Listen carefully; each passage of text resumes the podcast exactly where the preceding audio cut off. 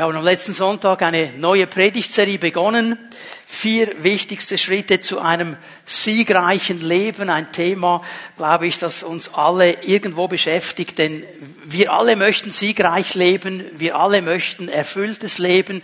Wir möchten Menschen sein, die überwinden können, auch in herausfordernden Situationen bestehen können. Und Gottes Wort hat ganz viel dazu zu sagen. Und ich möchte in diesen vier Predigten einfach mal vier wichtige Schritte aufzeigen. Es ist wie eine Strategie, ein Plan. Und wenn wir davon sprechen, von den vier wichtigsten Schritten, lasst mich noch einmal betonen, was ich am letzten Sonntag schon gesagt habe, dass wir das von beiden Seiten sehen wollen. Auf der einen Seite vier wichtigste Schritte in einem Vergleich mit einer Treppe. Du nimmst den ersten Schritt und bist auf der ersten Stufe, dann nimmst du den zweiten Schritt und bist auf der zweiten Stufe. Also das baut aufeinander auf. Ja, das ist so. Diese Schritte, die ich euch zeige, die bauen aufeinander auf. Und gerade der Schritt heute Morgen, den wir uns anschauen, der wird nur dann echt funktionieren, wenn du den ersten Schritt getan hast. Der erste Schritt war die Entscheidung für Jesus, mit ihm bewusst durchs Leben zu gehen. So, was wir heute uns anschauen, das hängt ganz stark damit zusammen, dass ich diese Entscheidung getroffen habe. Und wenn du jetzt hier sitzt heute Morgen, du hörst diese Botschaft und du denkst, wow, das ist genau das, was ich eigentlich brauche, aber ich habe diesen ersten Schritt noch nicht getan. Kein Problem, dann gehst du einfach nochmal zurück zur Stufe 1, machst den ersten Schritt und den zweiten gleich mit heute Morgen, denn ich möchte diese Schritte auch vergleichen mit einem Stuhl, der vier Beine hat. Und damit er stabil ist, brauchst du eben alle vier. So in diesem Sinne ist es nicht so, du nimmst einfach Tritt für Tritt und dann hast du es abgehakt und alles ist okay, sondern es sind eben Schritte, die ich immer wieder gehe in meinem Leben mit Jesus. Es sind Entscheidungen, die ich immer wieder treffe. Und gerade was wir heute Morgen uns anschauen, ich sag's mal so, das ist jetzt vielleicht eine Prophetie, die wir nicht so gerne haben. Aber ich sage dir prophetisch, mit diesem Thema wirst du zu tun haben, solange du auf dieser Erde lebst. Egal wie lange du mit dem Herrn unterwegs bist, egal was du schon gelernt hast, aber wir haben immer damit zu tun. Also es ist eine Entscheidung, die ich immer und immer wieder treffen muss. Jetzt möchte ich euch einladen, dass wir noch einmal Johannes 14 lesen, den Vers 6, den wir schon am letzten Sonntag gelesen haben, eine der ganz wichtigen Aussagen von Jesus, wo er sagt, ich bin der Weg, die Wahrheit und das Leben. Zum Vater kommt man nur durch mich. Jesus sagt, ich, ich bin der Weg. Es gibt nur diesen Weg. Es gibt keinen anderen Weg. Darüber haben wir am letzten Sonntag ein bisschen nachgedacht. Aber dann sagt er eben auch, ich bin die Wahrheit. Die Wahrheit. Nicht eine Wahrheit unter vielen. Nicht die Teilwahrheit. Ich bin die Wahrheit. Und es ist schon ein Thema, das wir gar nicht mehr so mögen in unserer heutigen Zeit. Kann man denn überhaupt noch von der Wahrheit sprechen? Gibt es das überhaupt noch? Ja, es gibt es, weil Jesus sagt, ich bin die Wahrheit. Und in ihm, in seinem Wesen, in seinem Charakter, in allem, was er sagt, was er tut, ist diese Wahrhaftigkeit, diese Wahrheit eben in einer vollen Fülle da. Und diese Wahrheit die macht uns frei. Das sagt Jesus in Johannes 8. Ich werde die Stelle noch nicht lesen, wir werden sie dann später lesen. Johannes 8 übrigens, wenn du das heute Nachmittag lesen willst, das ist ein sehr gutes Thema, äh, das uns äh, in, diese ganze Sache hineinnimmt. Er sagt, wer die Wahrheit in meinem Wort findet und erkennt, den wird die Wahrheit frei machen. Und er sagt dann in einem weiteren Zusammenhang, und das ist die Spannung, über die wir sprechen heute Morgen, dass wir einen Gegenspieler haben, dass wir einen Feind haben. Dass wir jemanden haben, der gegen uns steht, einfach weil er gegen Gott steht von Anfang an. Er ist eigentlich der Widersacher Gottes und weil wir Gottes Volk sind, ist er auch unser Widersacher. Weil Gott durch uns wirken möchte, versucht der Feind alles, was er kann, uns davon abhalten, siegreich zu sein. Und die Bibel gibt ihm verschiedene Namen. Sie nennt ihn die Schlange, die von Anfang an da war, den alten Drachen, und sie nennt ihn eben aus dem Munde Jesu, auch in Johannes 8, den Lügner, der von Anfang an gelogen hat und nur lügen kann weil sein ganzes Wesen nur Lüge ist. Und das ist diese Spannung, in der wir stehen. Auf der einen Seite Jesus, der sagt, ich bin die Wahrheit und die Wahrheit wird frei machen. Auf der anderen Seite der Widersacher, der Feind, der versucht, lass mich mal das so sagen, immer wieder Sand ins Getriebe zu streuen, damit es nicht richtig läuft. Und er ist der Lügner.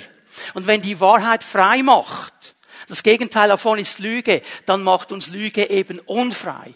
Sie bindet uns. Das ist das ganz große Thema, das ich versuche heute Morgen mit euch ein bisschen anzuschauen vom Wort Gottes her. Diese Lüge bindet uns, der Feind belügt uns und wenn wir in ein siegreiches Leben hineinkommen wollen, dann müssen wir lernen, mit dieser Lüge umzugehen, denn ein siegreiches Leben ist ein freies Leben.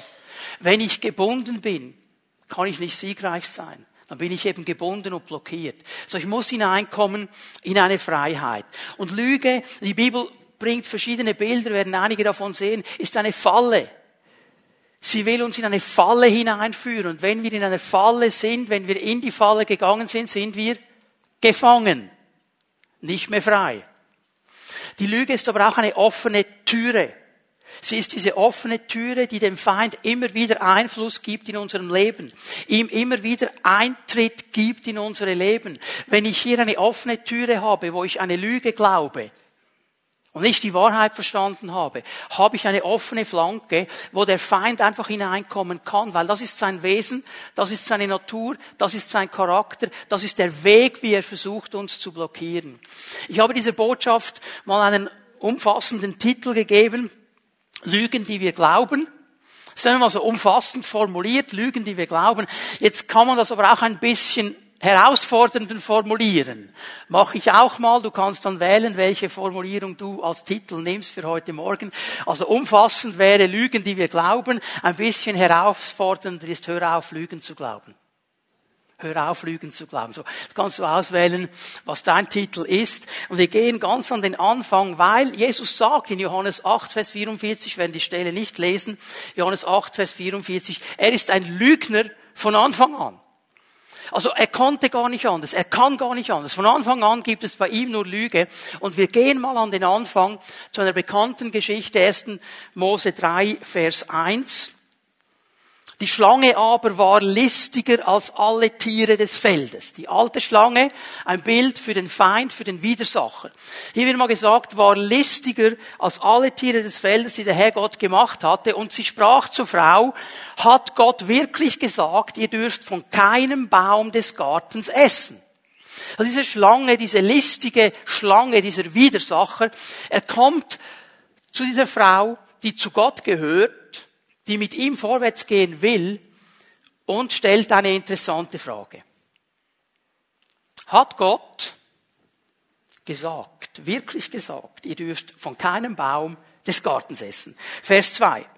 Die Frau sprach zur Schlange, von den Früchten der Bäume im Garten dürfen wir essen. Also die Frau sagt jetzt nicht so, hey du, nein, stimmt nicht, was du gesagt hast, du bist ein Lügner, sondern sie pariert mal auf einer ganz anderen Ebene. Sie sagt, ja, äh, okay, jetzt, wir dürfen schon davon essen. Also nicht ganz richtig, was du sagst. Vers 3. Nur von den Früchten des Baumes in der Mitte des Gartens hat Gott gesagt, ihr dürft nicht davon essen und ihr dürft sie nicht anrühren, damit ihr nicht sterbt. Was geschieht jetzt hier? Was hat Gott wirklich gesagt? Gott kam von der positiven Seite, hat gesagt, es gehört alles dir, darfst alles haben, nur dieser eine Baum, der gehört mir. Von dem nimmst du nichts, sonst musst du sterben. Das hat er gesagt. Er hat nicht gesagt, wie die Frau jetzt schon mal verlängert hier, ja, und auch nicht anrühren. Er hat nur gesagt, nimm nicht davon.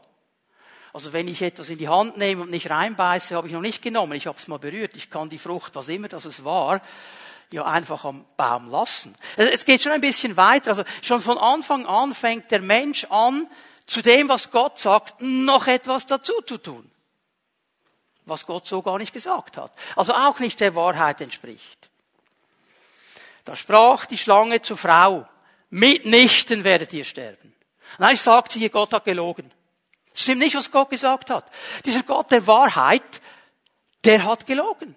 Es stimmt gar nicht, was er sagt. Der will dir etwas vorenthalten. Der will dir etwas zurückhalten. Hey, der ist gar nicht so gut, wie er immer tut. Der will etwas für sich behalten. Das will er nicht teilen mit dir. Das will er nicht geben, weil er weiß, was dann geschieht. Sondern Gott weiß, dass euch die Augen aufgetan werden und dass ihr wie Gott seid und Gott und Böse und erkennen werdet, sobald ihr davon esst.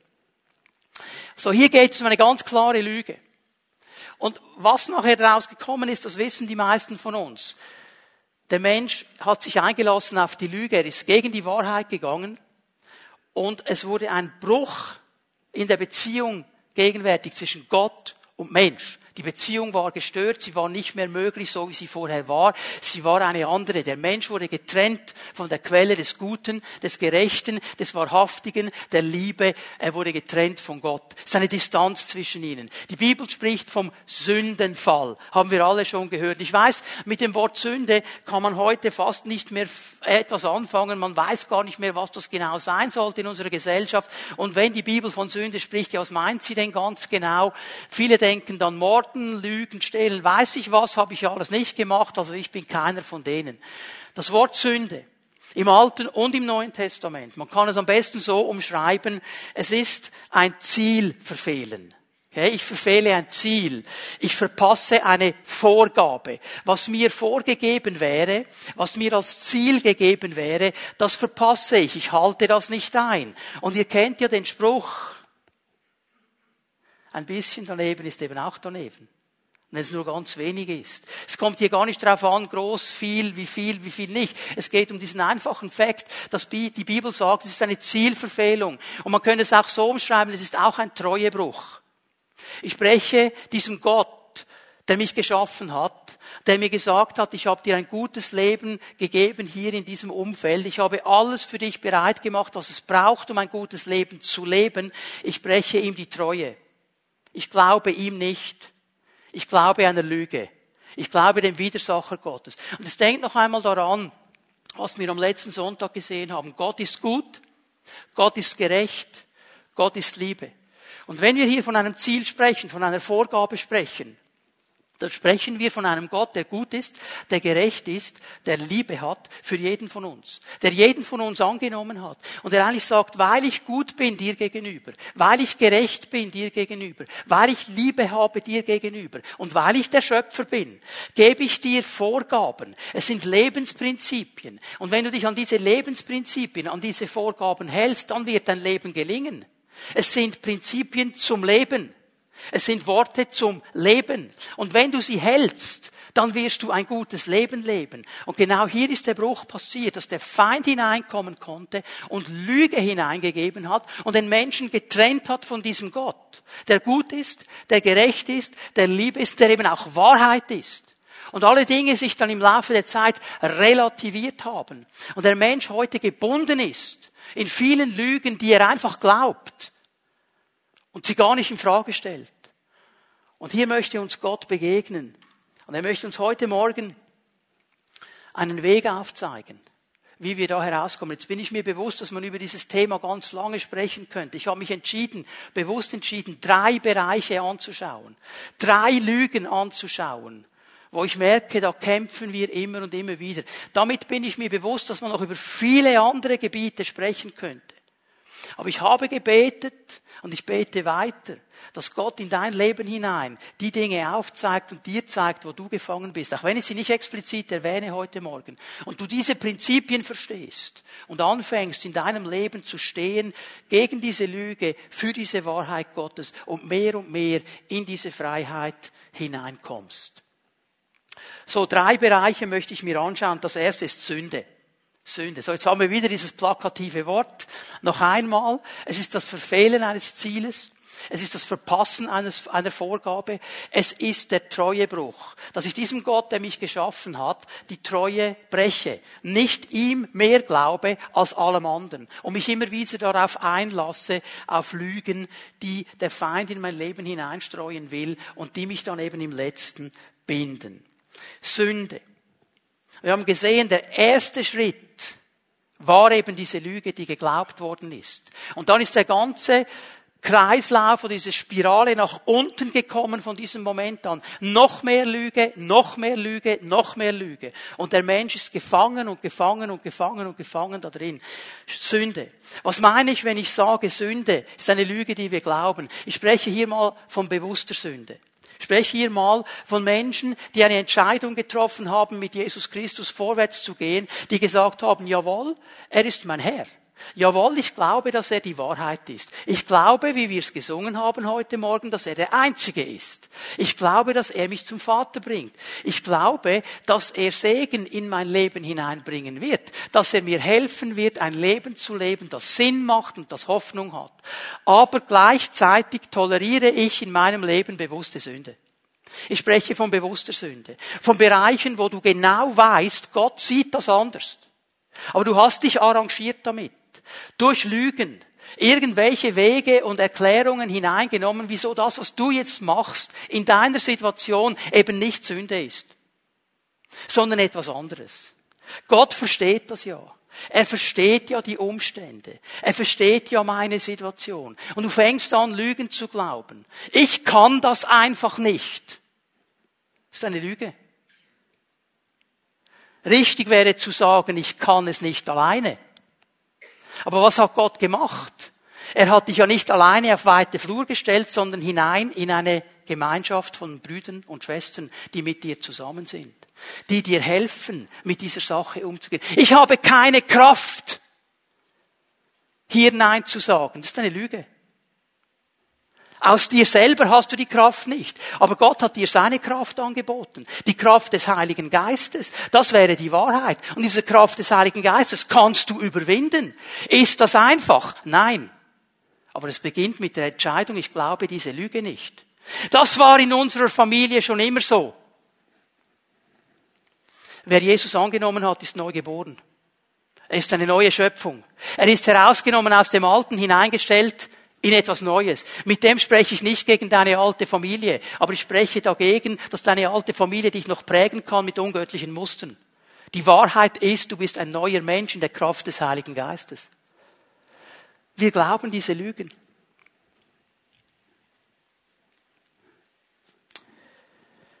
Gott versteht mich doch. Er weiß es. Ja, er weiß es. Aber das heißt nicht, dass er einverstanden ist. Eine Lüge, die du glaubst. Gott ist doch gnädig. Und wir sind ja alle, alle, alle alte Sünder. Ja, das sind wir alle und Gott ist gnädig. Aber darum sagt er nicht, mach einfach weiter so, ich verstehe das. Das ist eine Lüge. Wir nehmen eine ein und der Feind ist Spezialist darin, biblische Inhalte zu nehmen und ein bisschen zu drehen. Ein bisschen zu drehen. Er hat sogar vor Jesus die Frechheit gehabt, in der Versuchung Jesu Wort Gottes zu zitieren. Er zitiert Psalm 91 in der Versuchung Jesu. Hey, wie blöd musst du sein, um gegenüber dem lebendigen Wort Gottes das Wort Gottes zu verdrehen und ihn in eine Lüge binden zu wollen. Der macht es trotzdem. Jesus hat es ganz klar pariert und hat gesagt, stopp, halt, Moment. Muss das noch anders sehen. Das sind alles biblische Momente. Ja, Gott versteht mich, ja. Er versteht mich immer, er kennt mein Herz. Das heißt aber nicht, dass er einverstanden ist. Gott ist gnädig. Ja, das ist er. Und er gibt gerne Gnade. Aber das heißt nicht, dass ich einfach weiterlebe mit einer bewussten Sünde, wie ich will. Das hat er nicht gesagt. Verstehen wir? Wir arrangieren uns mit diesen Lügen. Ja, das kann man auch anders sehen. Ja. Du kannst jede Bibelstelle auf 20 Wege auslegen. Und du wirst auch immer jemanden finden, der dir dann noch Unterstützung gibt darin. Aber ist es das, was Gott in seinem ganzen Wort, in der Summe des Wortes meint? Die Summe des Wortes ist Wahrheit. Ist es das, was er meint? Und wenn du ganz ehrlich bist und der Heilige Geist da drin lebt und du ihn noch nicht ganz tot geschrien hast, dann weißt du tief da drin, das ist eigentlich nicht richtig. Komm aus der Lüge raus. Nimm die Wahrheit ist das einfach? Nein. Aber es ist befreiend. Ich möchte einen Bereich bewusst aufnehmen, der für uns alle ein Thema ist und schwierig ist. 2. Korinther 2, Vers 10. Und Vers 11 werden wir lesen, das Thema der Unversöhnlichkeit.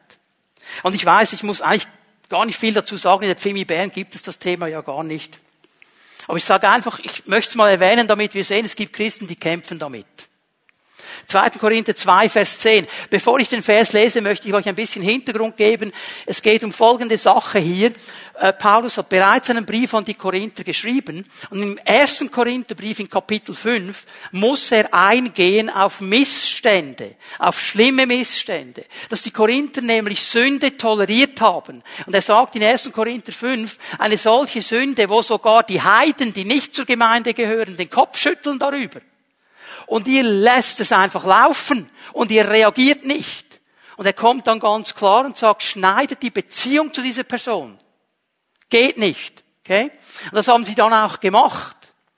Und jetzt ist diese Person aber nach diesem Schnitt zurückgekommen, hat Buße getan, hat diese bewusste Sünde gebrochen, wollte neu anfangen mit Jesus, hat gesagt, ich mache das nicht mehr.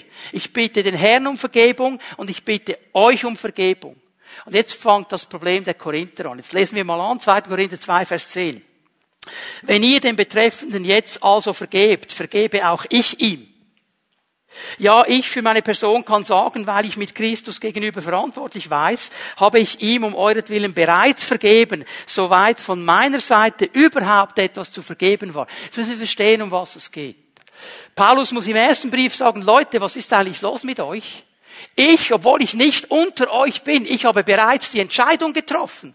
Ihr müsst diesen Menschen aus der Gemeinde stellen. Ihr müsst die Beziehung kappen, wenn er nicht aufhören will. Und dann haben die Korinther, okay, machen wir, Paulus hat's gesagt. Und jetzt steht der vor der Tür, er will wieder Buße tun und jetzt schreiben sie ihm offensichtlich, weil das ist das Thema, das er aufnimmt. Ja, Paulus, sollen wir dem jetzt vergeben? Sollen wir dem jetzt vergeben? Und Paulus muss nochmal sagen, Leute, ja, okay, ja, ich habe ihm schon vergeben, obwohl ich nicht bei euch bin. Natürlich sollt ihr vergeben. Warum? Jetzt bitte achte gut auf Vers 11. Wir wollen dem Satan nicht in die Falle gehen. Schließlich wissen wir genau, was seine Absichten sind. Mit anderen Worten, wenn du nicht bereit bist zu vergeben, gehst du dem Feind in die Falle. Dann bindet er dich Unversöhnlichkeit bindet uns. Und er muss sogar noch sagen, Leute, wir kennen doch seine Absichten. Ja, was ist seine Absicht? Zu binden, zu blockieren. Paulus redet hier Klartext. Wenn ich nicht bereit bin, anderen zu vergeben, ist immer eine Türe offen in meinem Leben. Ist immer eine Türe offen, weil ich hier gebunden bin in einer Situation. Und es ist die Absicht des Feindes, uns durch eine Lüge zu Fall zu bringen und zu binden. Was heißt denn vergeben? Vergeben heißt loslassen.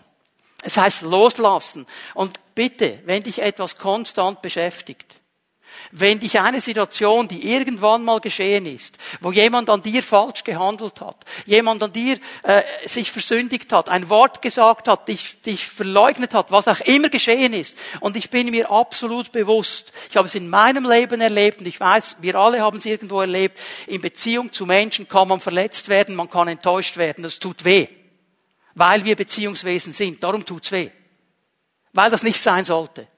Und ich kann eine Situation jahrelang und jahrzehntelang wie ein Schoßhündchen pflegen und hegen. Und ich kann schon, okay, jetzt hat er gesagt, ich soll vergeben. Ja, okay, ich vergib, vergib halt, Herr, ich vergib halt. Und dann gehst du nach Hause und heute Nachmittag drehst du weiter. Wenn ich immer noch drehe, wenn es mich jede Nacht beschäftigt oder jede zweite, dann habe ich nicht vergeben, dann habe ich nicht losgelassen. Dann stimmt etwas nicht. Dann ist es konstant noch da. Und hier müssen wir verstehen, dass der Feind uns konstant auf diesem Gebiet anlügen will. Weil das ist einer der größten Eingangstüren, die er hat, auch in der Gemeinde Jesu. Diese Unversöhnlichkeit, das nicht vergeben wollen. Ich möchte mal ein paar Dinge erwähnen. Du kannst das Fehlverhalten der anderen immer wieder auf die Bühne stellen. Ja, der hat das gesagt. Ja, der hat das gemacht. Ja, der war so gemein. Und ich sage dir, der Feind legt ein Bricke am anderen drauf, um das Feuer am, am, am Lodern zu halten. Und dann wird es noch größer. Und über die Jahre wird das ganz kleine Wort zu einer Riesengeschichte. Und die kleine Situation wird zu einem weltumspannenden Ereignis. Es umfasst dein ganzes Leben, deine ganze Welt. Weißt du, was ich dir sagen möchte? Es ist eine Lüge. Jemandem, der sich mir gegenüber richtig benimmt, muss ich nicht vergeben. Ich sage es noch einmal. Jemandem, der sich mir gegenüber richtig benimmt, muss ich nicht vergeben. Ja, ich muss nur dem vergeben, der sich falsch verhalten hat. Und ich muss nicht warten, bis er kommt. Und du sagst vielleicht, warte nur, der kommt schon noch bei mir Wasser saufen. Hör auf damit. Vergebung ist nicht abhängig von der Reaktion des anderen sondern vom Verstehen, ich habe hier eine Unversöhnlichkeit. Was der andere macht, Leute, that's not our business. Das ist nicht unser Geschäft. Ich habe eine Verantwortung für mich und für mein Leben. Und wenn in meinem Leben eine offene Türe ist, dann kann der andere hundertmal falsch verhalten, sich, sich falsch verhalten. Wenn ich ihm nicht vergebe, bleibt die Türe offen. Verstehen wir das? Und dann kommt der Bereich der Auswirkungen, wo der Feind sagt, ja, jeder hat ja einen kleinen Groll, ist ja nicht so schlimm. Ja, das will er dir schon klar machen, weil es ist eine offene Türe. Und ich sage dir jetzt ganz klar, wenn du nicht vergeben willst, wenn ich nicht vergeben will, dann bin ich gebunden. Und der andere, der an mir gesündigt hat, ist auch gebunden. Und weißt du, was das Schlimmste ist? Ich habe gesagt, vergeben ist loslassen. Wenn ich es nicht loslasse, habe ich es dauernd bei mir. Und genau das, was mich eigentlich verletzt, verletzt mich noch viel mehr, weil ich lasse es nicht los. Ich bin gebunden, er ist gebunden. Und dann kommt der Beste von allen, gell? Ja. Aber ich spüre es immer noch. Ja? Ich könnte dir jetzt ohne lange Überlegen Situationen aus meinem Leben zeigen, die ich immer noch spüren kann, wenn ich will. Das darf mich nicht hindern zu vergeben. Vergebung ist eine Entscheidung meines Glaubens, nicht der Gefühle. Nicht der Gefühle. Ich kann mich immer an eine Situation erinnern, weil wir einen sehr guten Motor hier oben haben, der sich an vieles erinnern kann. Aber ich muss lernen loszulassen. Nicht, weil jetzt das Gefühl stimmt, das stimmt in der Regel nie. Warum stimmt es nicht? Es hat zu tun mit Verletzung. Es hat zu tun mit Sünde, die an mir begangen worden ist. Es hat zu tun mit Unrecht. Es hat zu tun mit Dingen, die über mich gesagt wurden, die nicht stimmen. Das schmerzt. Das möchte keiner von uns. Das Gefühl ist nie top. Aber es ist diese Entscheidung zu sagen, und ich vergebe dieser Person. Ich möchte dich ermutigen heute Morgen, was immer es ist,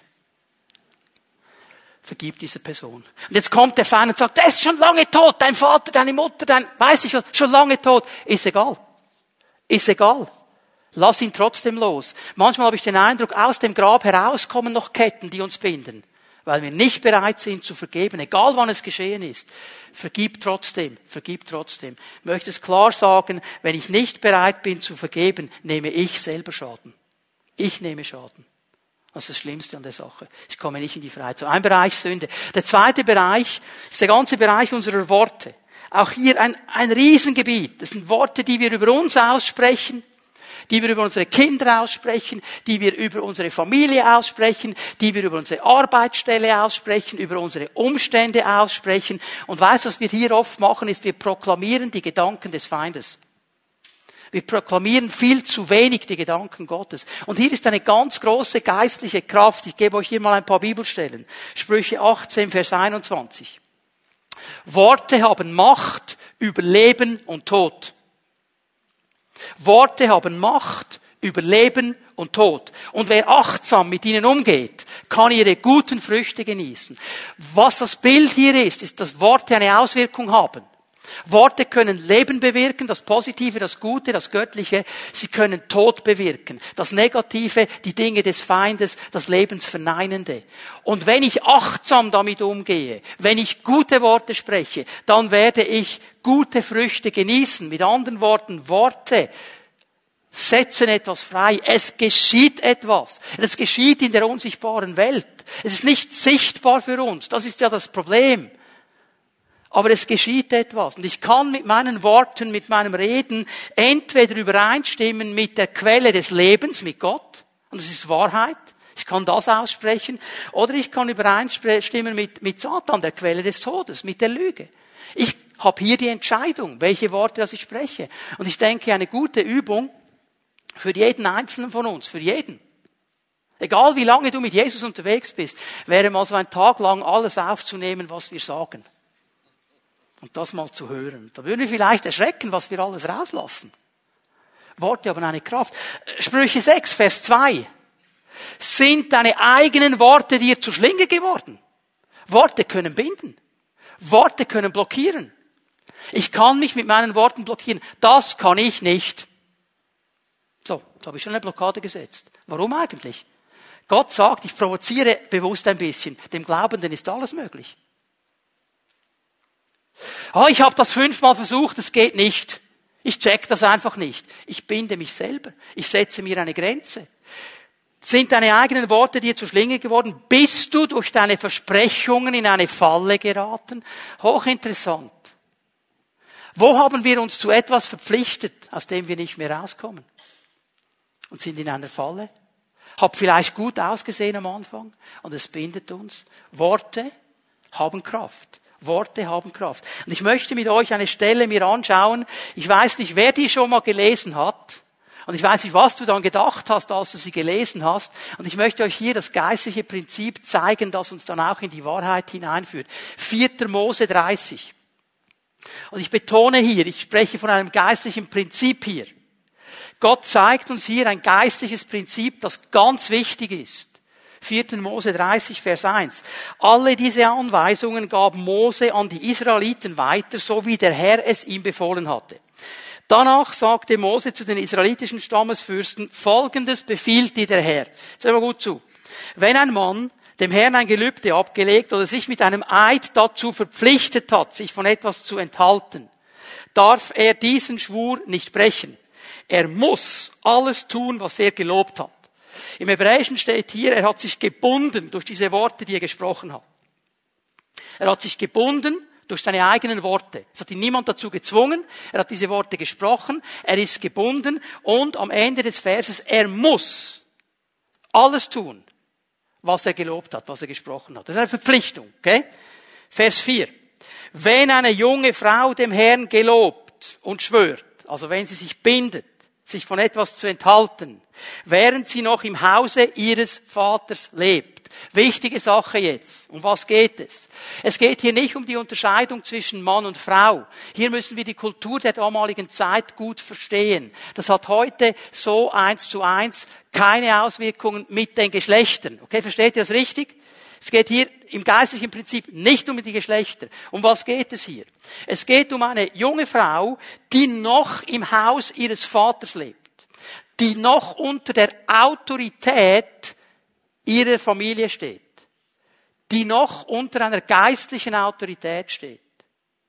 Und hier sind die Dinge ein bisschen anders gelagert. Es geht um eine Person, die unter der Autorität einer anderen Person steht. Okay? Und die Autorität bedeutet nicht, dass jemand über dein Leben bestimmt und ein Diktator ist.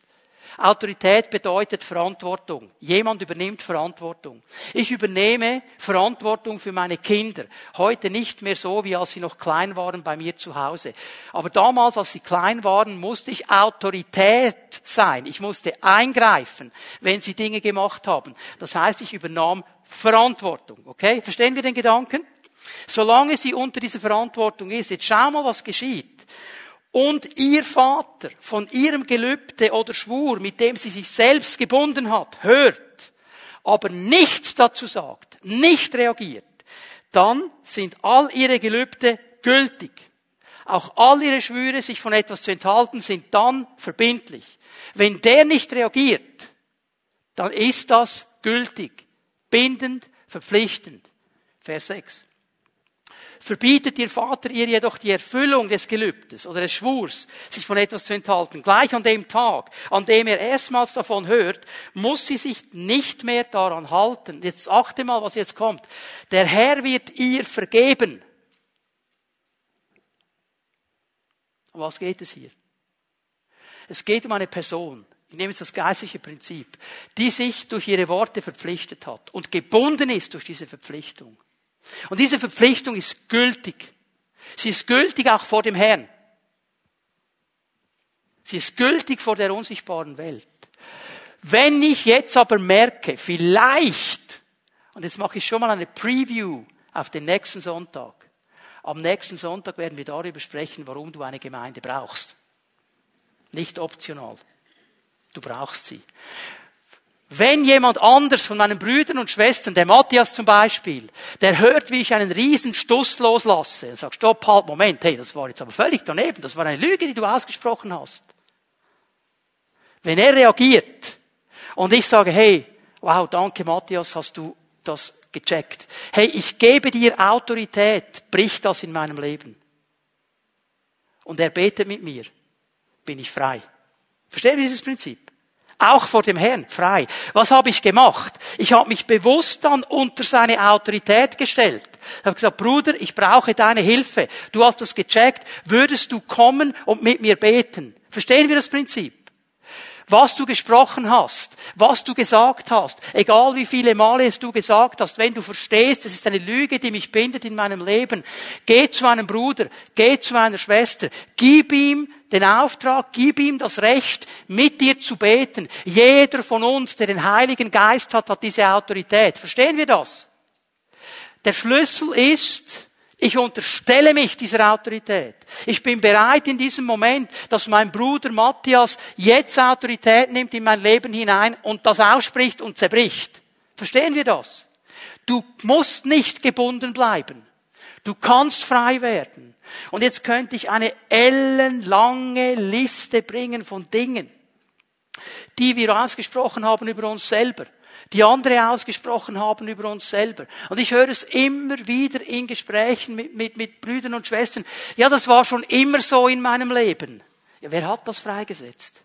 Ja, mein Vater hat mir schon gesagt, dass ich das nicht schaffen werde. Und der Lehrer und so weiter. Und dann kommen all diese Dinge. Ich bin der allerletzte. Ich schaffe es nie. Oh, ich komme nie aus diesem Stress raus. Mein Job bringt mich noch um. Und so weiter. Was lassen wir raus den ganzen Tag? Ist uns bewusst, dass Worte Kraft haben? Und sind wir bereit, uns hier auch herausfordern zu lassen? Von Brüdern und Schwestern, die gut zuhören, was wir sagen. Sagen, hey, komm, das kannst du nicht sein. Hey, was hast du über deine Kinder gesagt? Oder sprichst du heute noch aus über sie? Es ist eine Kraft, die etwas freisetzen kann. Positiv und negativ. Was hast du gesagt? Über deine Tochter, die langsam Frau wird? Und es ist normal, wenn eine junge Dame langsam Frau wird, dass sie dann auch testen will was ihre Wirkung ist auf das andere Geschlecht. Das ist eine normale Sache, das gehört zum Erwachsenen, das machen die Männer ja auch. Die machen es dann mit Macho-Gehabe. Wer ist der größere King Kong, oder? Verstehen wir? Und wenn du dann sagst, wenn du so in die Schule gehst, das ist wie eine Bordsteinschwalbe, jetzt habe ich ein Liebeswort gebraucht. Und so wirst du nie einen richtigen Kerl bekommen, so wie du da gehst, und boah, du hast nur das Negative. Ja, und dann bringt sie einen nach Hause und du drehst durch. Ja, du hast es ja gesagt. Du hast dir ja hundertmal gesagt, du wirst keinen Gescheiten nach Hause bringen.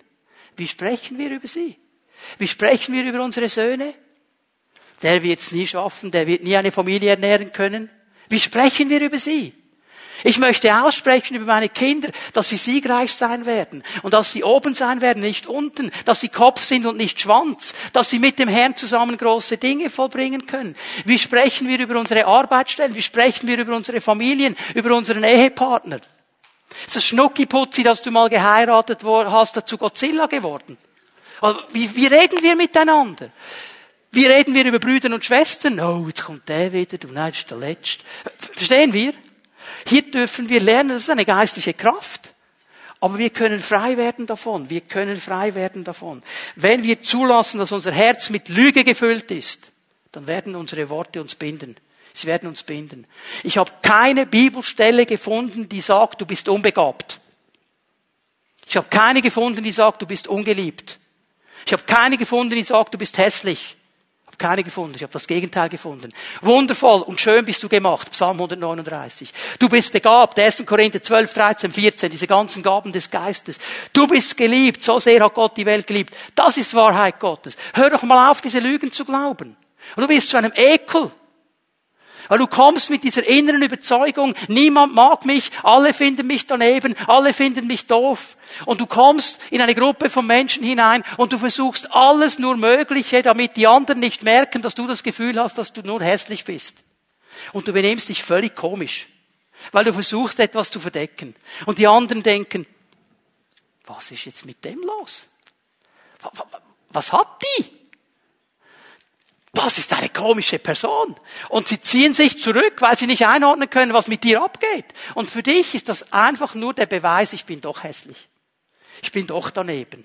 Ich bin doch ein Ekel. Mit mir will niemand etwas zu tun haben. Und du gehst eine Schraube tiefer und versuchst noch mehr zu verbergen. Und die anderen merken noch mehr, was ist mit dem? Verstehen wir? Das ist eine Lüge. Hey, wenn dir deine Familie gesagt hat, mit dir kann man nie auskommen, ist eine Lüge. Das stimmt nicht in der Gemeinde Jesu. Amen. Wir sind alle ein bisschen komisch. Ja, jeder spinnt auf seine Weise. Der eine laut, der andere leise. Oder? Ja, wir sind alles Menschen. Aber wir haben eine Möglichkeit, durch die Kraft des Heiligen Geistes anders miteinander umzugehen. Können wir nicht aus uns. Aber durch den Herrn. Und wenn dir jemand sagen will, das wird auch in der Gemeinde nicht geschehen, das ist eine Lüge. Das ist eine Lüge. Jesus hat gesagt, meine Gemeinde ist meine Braut und ich werde sie hätscheln und tätscheln und ich werde schauen, dass die Runzeln weggehen und ich nehme sie ins Wasserbad des Wortes, dass sie schön wird. Halleluja. Wisst ihr, die Amerikaner sagen Work in Progress. So ein Werk in der Vollendung. Das ist die Gemeinde Jesu. Lass dir das nicht madig machen. So, ich muss mich sputen zu einem dritten Punkt. Gedanken. Gedanken. Sprüche 23, Vers 7. Denn wie er, der Mensch, in seiner Seele berechnend denkt, so ist er. So, hier geht es um die Fernsteuerung. Was steuert mich? Und die Bibel macht klar, die Gedanken, wie ich denke in meiner Seele, steuern mich. Die werden mich prägen. Sie werden mich in eine Richtung prägen. Weil hier ein wichtiger Prozess angezeigt wird. Ich möchte euch hier diesen Prozess ganz kurz aufzeigen. Gedanken, die wir in unseren Herzen pflegen. Wenn ich in meinem Inneren Gedanken pflege, und Gedanken sind noch nicht formuliert jetzt, sie sind einfach nur hier. Niemand sieht die Gedanken des anderen. Aber wenn ich sie pflege, und wenn es negative Gedanken sind, sie werden Worte gebären. Die Gedanken werden zu Worten. Und diese Worte, die werde ich aussprechen mit meinem Mund. Das ist das, was Jesus gesagt hat. Wes des Herzen voll ist, geht der Mund über. Die Gedanken, die ich hier drin pflege, die werden irgendwann zu Worten werden. Und diese Worte, wenn es nicht Gedanken Gottes sind, sind Lügen, die wir glauben. Und wir zementieren sie. Jedes Mal, wenn wir sie sagen. Wenn der Gedanke im Ansatz falsch ist, wenn der Gedanke Lüge ist, wird das Wort Lüge sein. Und dieses Prinzip, das Paulus in Römer 10 erwähnt, Glauben kommt aus dem Hören, das funktioniert auch auf die negative Seite. Lügen wirst du glauben, wenn du sie genug lange hörst. Und irgendwann wirst du sie einfach akzeptieren und annehmen. Gedanken, Worte haben Auswirkungen. Sie werden zu Lügen. Ich möchte euch noch einmal hineinnehmen in das vierte Buch Mose. In diesem Buch wird es so wunderbar aufgezeigt. Denkt daran, das Alte Testament zeigt uns die Bilder. Das Neue Testament gibt uns die Lehre dazu. Was ist hier geschehen?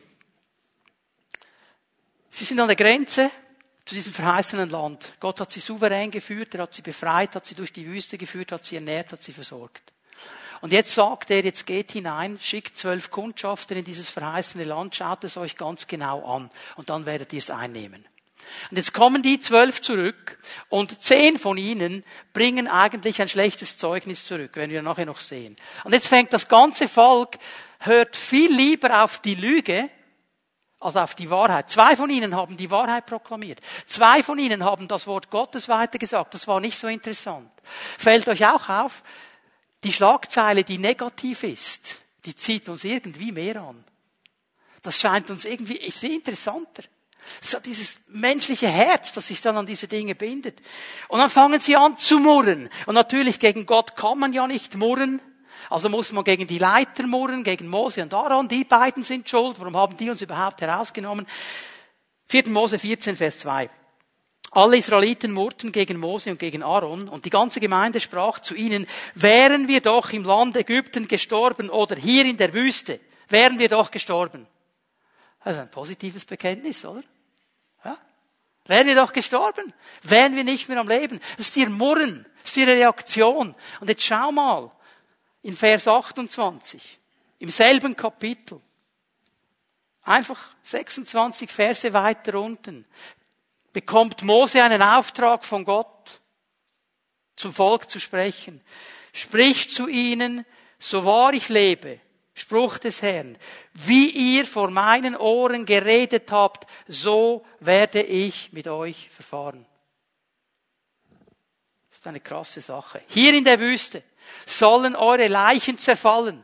Alle von euch, die gemustert wurden, wer 20 Jahre alt ist und älter, weil ihr gegen mich gemurrt habt. Gott nimmt das total ernst. Sagt, okay, das, was ihr wollt, ihr bekommt's. Ihr bekommt's. Die Gedanken, die zu Worte werden, haben eine Kraft. Und sie binden. Hier mit ganz fatalen Folgen. Jetzt gebe ich euch mal die Aussage von Jesus in Johannes 8, Vers 32. Und ihr werdet die Wahrheit erkennen und die Wahrheit wird euch frei machen. Ihr werdet die Wahrheit erkennen und die Wahrheit wird euch frei machen. Im Vers vorher, und jetzt mache ich eine Vorvorschau auf den übernächsten Sonntag, da werden wir noch einen vierten Schritt uns anschauen, dass wir nämlich im Wort Gottes drin bleiben müssen. Auch nicht eine Option. Weil meine Jünger bleiben in meinem Wort und sie werden Wahrheit erkennen im Wort und die Wahrheit wird frei machen. Okay? Den Sachverhalt, den wir schon gesehen haben, wenn die Wahrheit frei macht, was bewirkt die Lüge? Sie bindet uns. Und jetzt ist die Frage, wo höre ich hin? Wem vertraue ich? Was darf Wahrheit in meinen Gedanken sein? Und werde auf diese Wahrheit definieren. Von was lasse ich mich prägen? Und hier haben wir die große Herausforderung, die wir als Menschen des Glaubens haben, eben im Glauben zu hören, was Gott zu sagen hat. Wir bleiben hier mal im vierten Mose, gehen zum 13. Kapitel. Die kommen zurück, diese Israeliten, diese Kundschafter. Und sie verbreiteten bei den Israeliten über das Land, das sie erkundet hatten, das Gerücht. Das Land, durch das wir gezogen sind, um es zu erkunden, ist ein Land, das seine Bewohner frisst. Und alle Leute, die wir darin gesehen haben, sind hochgewachsene Männer. Und wir haben dort die Riesen gesehen, die Anakiter stammen von den Riesen ab. Und wir kamen uns vor wie Heuschrecken und so erschienen wir auch ihnen. Jetzt merkt ihr, was hier geschieht. Sie kamen ja zurück und haben auch positive Dinge gesehen. Sie haben diese Riesenfrucht mitgetragen. All das Positive ist plötzlich nicht mehr da. Aber das Negative wird so ausgebreitet und so verstärkt und noch ein paar Lügen dazu genommen, dass keiner da hinein will. Und das perfide an der ganzen Sache, bitte hör mir gut zu. Oft ist in der Lüge eben eine Prise Wahrheit drin. Oft ist in der Lüge eine Prise Wahrheit. Aber wenn du sagst, das kann ich nicht, ich bin unfähig, das zu tun, ist vielleicht eine Prise Wahrheit drin. Dass es dir nicht leicht fällt. Dass es für dich eine Anstrengung wäre und du etwas lernen müsstest und dazu lernen müsstest. Es waren Riesen im Land. Das stimmt. Die waren da. Aber was hat Gott gesagt? Ich gebe euch das Land. Egal was drin ist. Egal wer drin ist. Ich bin eure Kraft. Ich bin euer Schild. Ich bin euer Herr. Ich habe es euch geschenkt. Wenn wir diesen Köder schlucken und diese Lüge in unseren Gedanken zu einer Überzeugung wird, diese Überzeugung wird zu Worten, die wir aussprechen, dann sind wir gefangen. Dann sind wir gefangen. Und hier müssen wir einen Punkt setzen. Es ist wahr, dass es Riesen im Land gibt. Es ist wahr. Aber wisst ihr, was die Wahrheit ist? Gott ist ein Riesentöter. Es ist wahr, dass es Riesen da Jetzt merken wir einen Unterschied zwischen wahr und Wahrheit. Es gibt Dinge, die wahr sind. Wir haben eine Corona-Krise und immer noch in den Ausläufen. Das können wir nicht wegdiskutieren. Wir können nicht den Kopf in den Sand stecken und sagen, gibt es nicht, haben wir nicht. Doch. Haben wir auch damit zu kämpfen. Die Wahrheit ist, Gott ist größer. Verstehen wir? Es ist wahr, dass das so ist. Ja, die Riesen waren da. Die Wahrheit aber ist, Gott ist ein Riesentöter. Und jetzt sagst du, oh, ich bin zu jung. Ich kann mich nicht mit einem Riesen anlegen. Bin zu jung. Wenn ich mich noch ein bisschen weiterbilden würde, wenn ich noch ein paar Ausbildungen machen würde, wenn ich noch ein bisschen wachsen kann und mündiger werde, dann kann ich dann in 10, 15 Jahren den Riesen tackeln, dann gehe ich auf ihn los. Weißt du was? Du wirst auch in 15 Jahren noch sagen, es fehlt mir noch was, weil es fehlt immer noch was. Ich könnte immer noch was dazulernen, ja? Verstehen wir? Und manchmal erklären wir uns diese Dinge einfach so und geben uns hinein und es wird nie etwas dabei rauskommen. Weißt du, was es braucht, um einen Riesen zu töten? Es braucht einen ganz jungen Menschen, sein Name ist König David. Und er war 16 Jahre alt. Und er hat in diesem Moment nicht gesagt, ich bin zu jung. Er hat nicht gesagt, ich bin nur ein Hirte. Er hat nicht gesagt, ich komme aus einem minderwertigen Geschlecht in, dieser, in diesem äh, Stamm, wo ich herkomme. Er hat das alles nicht gesagt. Er hat nicht gesagt, meine Brüder wollen mich nicht. Er hat nicht gesagt, der Samuel, als er gekommen ist, er hat mich als letzten der Möglichkeiten noch dann gesalbt, weil er fast musste. Das hat er alles nicht gesagt. Er hat gesagt, ich bin hier. Herr, ich bin hier, denn ich weiß, du bist größer als der Riese. Also der mit zu jung. Und übrigens, darf ich mal noch was sagen zu den jüngeren Leuten unter uns, also alle so in meinem Alter und darunter. Okay. Äh. Ja, wie kannst du lernen? Wie kannst du mündig werden? Indem, dass du anfängst zu dienen. Und dann wirst du Fehler machen. Und weißt du was? Aus den Fehlern wirst du lernen. Es ist gut, wenn man Ausbildungen macht. Ich bin dankbar für meine theologische Ausbildung. Aber weißt du was? Das meiste habe ich gelernt im praktischen Dienst. Da war der Unterbau gut, dass ich ihn hatte. Aber dann im praktischen Dienst ist Mündigkeit dazugekommen. Dann gibt's die andere Seite. Ich bin zu alt. Ich kann ja kaum noch die Schleuder irgendwie. Bin nicht mehr so flexibel wie die Jungen. Aber du hast etwas. Du hast Erfahrung. Du hast Sozialkompetenz. Du hast die Weisheit eines Lebens gelebt mit dem Herrn. Wieso behältst du das für dich? Ja, du musst vielleicht nicht in vorderster Front gleich auf den Riesen zuhüpfen. Aber du kannst den unterstützen, der hüpft. Und den unterstützen, der geht. Und kannst ihm sagen, hey, pass mal auf. Und wenn du kommst, dann versuch in diesem Winkel zu schießen und versuch ihn genau zwischen den Augen zu treffen mit diesem spitzen Stein. Gib ihm doch deine Erfahrungen weiter. Hör doch auf zu sagen, ich bin zu alt. Wisst ihr, was eine Lüge ist? Wenn Menschen in der Gemeinde Jesu mir sagen, ja, ich habe genug lang dient, jetzt kommt mal die Jungen.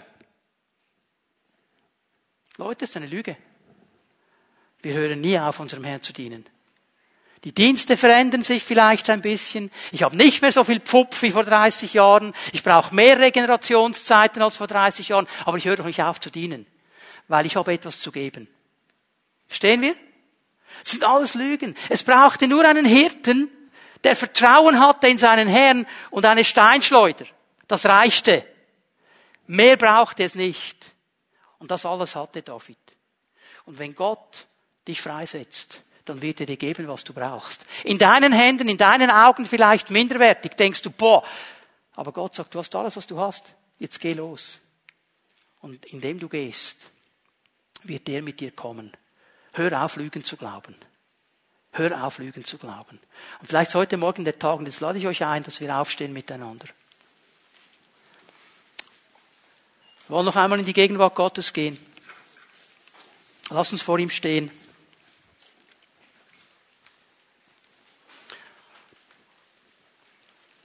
Heute ist vielleicht der Tag, wo du sagst, okay, jetzt werde ich gegen diese Lüge vorgehen. Also du erkannt hast, das ist eine Lüge in meinem Leben, die mich bindet, die mich zurückhält. Und es ist immer wieder dieselbe Lüge. Vielleicht ist es diese Lüge in Bezug auf Unversöhnlichkeit, auf nicht vergeben wollen. Dann lade ich dich ein, vergib heute Morgen, lass es los. Gib's dem Herrn, gib's dem Herrn. Vielleicht sind es Worte, die du ausgesprochen hast, die andere ausgesprochen haben über deinem Leben, die du immer wieder gehört hast und die zu so einem Teil von dir geworden sind, dass du sie glaubst. Das ist eine Lüge dann lass es heute Morgen zu, dass ich mit dir beten darf von hier vorne. Lass es zu, dass ich Autorität über diese falschen Worte nehmen darf und sie zerbrechen darf über deinem Leben, dass sie keine Gültigkeit mehr haben. Und wenn du merkst, dass sind in meinem Leben so viele Gedanken, so ein Durcheinander, hat sich aufgebaut zu einer Festung und die behindert mich. Ich möchte gerne beten und diese Gedankenfestung niederreißen im Namen Jesu, damit du frei werden kannst und hineinkommst in das, was der Herr für dich bereithält. Er möchte ein Volk, das siegreich vorwärts gehen kann. Er möchte ein Volk, das in der Wahrheit vorwärts gehen kann.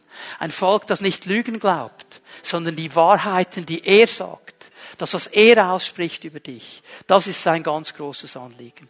Lass uns einen Moment einfach in der Gegenwart Gottes stehen. Lass den Heiligen Geist dir dienen. Lass ihn dir aufzeigen, wo du Worte ausgesprochen hast. Vielleicht auch Worte, über deine Kinder, über deinen Ehepartner.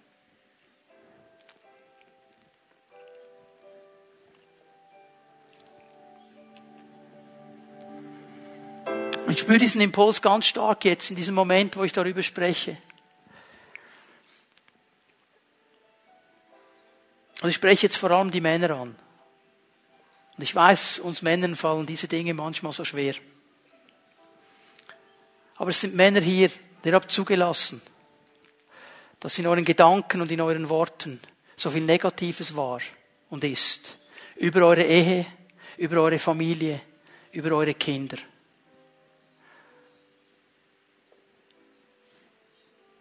Zerbrich es. Und es ist dann auch dran, zu deinem Partner zu gehen und zu sagen, es tut mir leid. Es hat sich etwas eingeschliffen. Ich will das nicht. Es sind schlechte Gedanken, die ich habe. Es sind schlechte Worte, die ich sage. Dass du zu deinen Kindern gehst als Vater, auch wenn sie schon älter sind und sagst, hey, ich habe hier Dinge ausgesagt, die sind nicht in Ordnung, das tut mir leid.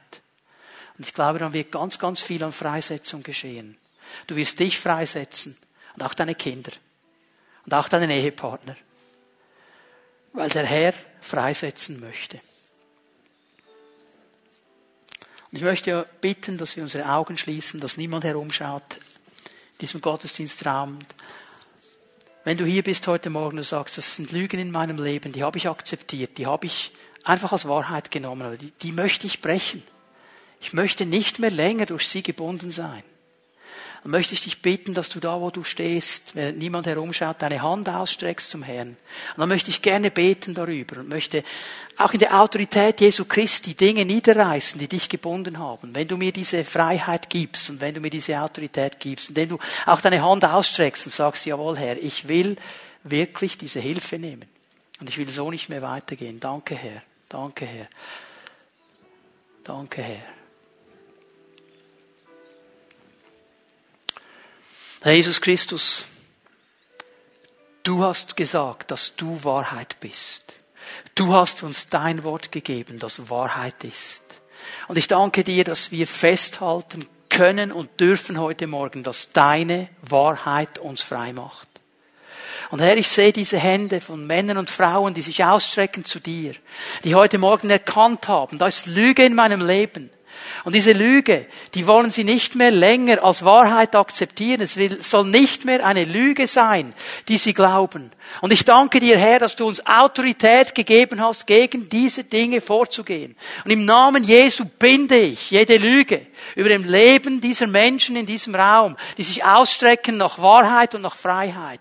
Und ich zerbreche und durchkreuze jede Verpflichtung, jedes negative Wort, jeder sich selbst erfüllende Fluch, der ausgesprochen worden ist über ein Leben, von sich selber oder von anderen. Im Namen Jesu zerbreche ich diese Worte. Und ich sage, sie fallen zu Boden und sie sind fruchtlos und sie dürfen keine Auswirkung mehr haben. Und ich danke dir, Herr, dass in diesem Moment jeder Fluch in einen Segen verändert wird durch deine Kraft, Jesus Christus.